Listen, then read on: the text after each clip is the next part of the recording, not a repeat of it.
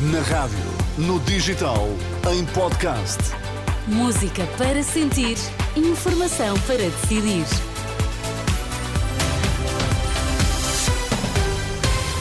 Notícias na Renascença, para já os títulos em destaque. A Diretora-Geral da Saúde diz estar preocupada com as urgências hospitalares condicionadas, até porque se aproxima a época do frio. O Ministro dos Negócios Estrangeiros confirma a libertação de uma luz israelita pelo Hamas.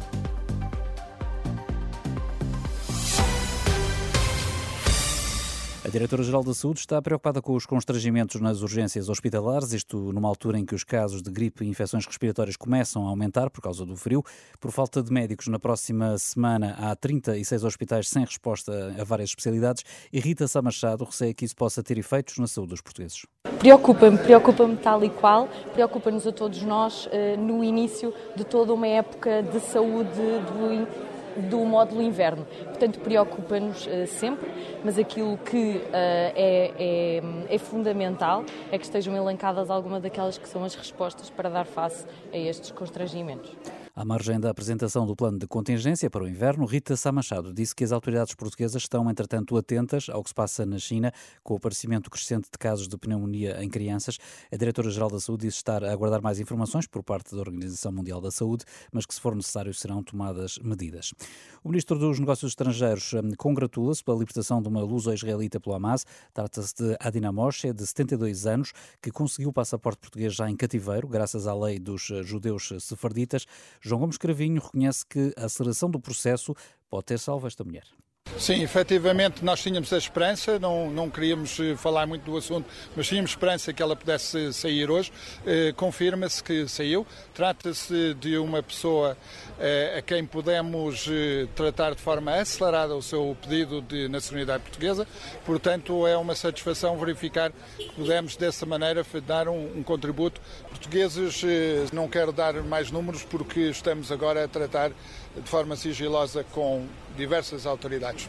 João Gomes Cravinha, declarações à RTP3. A primeira troca com o grupo terrorista está concluída. O Hamas libertou 13 cidadãos israelitas, 10 tailandeses e um filipino.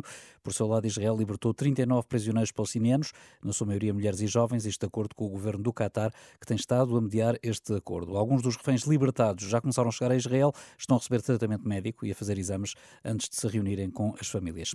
Todos os arguídos do processo Vortex vão a julgamento. São oito pessoas singulares, entre elas os antigos autarcas de Espinho, Joaquim Pinto Moreira e Miguel Reis, que está em prisão domiciliária, e ainda cinco sociedades.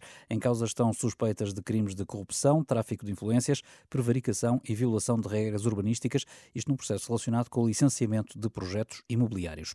Por suspeitas de tráfico humano, foi decretada a prisão preventiva para 13 dos 28 detidos na terça-feira no Baixo Alentejo, na sequência da Operação Espelho da Polícia Judiciária. De acordo com a Justiça, os suspeitos encontram-se fortemente indiciados pela prática, entre outros, de crimes de associação criminosa, auxílio à imigração ilegal, extorsão, branqueamento de capitais e fraude fiscal.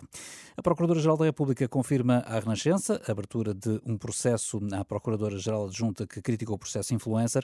Em causa está um artigo que Maria José Fernandes publicou esta semana no Jornal Público, em que tecia duas, duras críticas aos métodos usados na investigação feita pelo Departamento Central de Investigação e Ação Penal, agora pode ser alvo de um processo disciplinar. Foi inaugurada hoje a residência universitária António Cruz Serra, na cidade universitária. Mais de 300 camas para estudantes do ensino superior passam a estar disponíveis. Foi construída com verbas do Plano de Recuperação e Resiliência. António Costa disse que está previsto, através do PRR, um investimento de 516 milhões de euros em residências universitárias até o ano de 2026. Hoje, felizmente, há um grande consenso entre todos de que é fundamental investir nas residências universitárias. E é esse grande investimento que, neste momento, está em curso. Esse investimento está em curso e significa que nós vamos investir nos próximos anos, através do PRR, 516 milhões de euros em residências universitárias em todo o país. António Costa, esta tarde, na inauguração de uma nova residência universitária em Lisboa. Um lar ilegal em Penafiel, no distrito do Porto, foi alvo de buscas eh, por parte das autoridades de saúde e da segurança social. De acordo com o Ministério Público, há suspeitas de maus tratos na instituição que não tem infraestruturas adequadas para receber os idosos, nem cumpria as regras de higiene e segurança alimentar. O processo que levou às buscas teve origem numa denúncia apresentada pela filha de uma utente.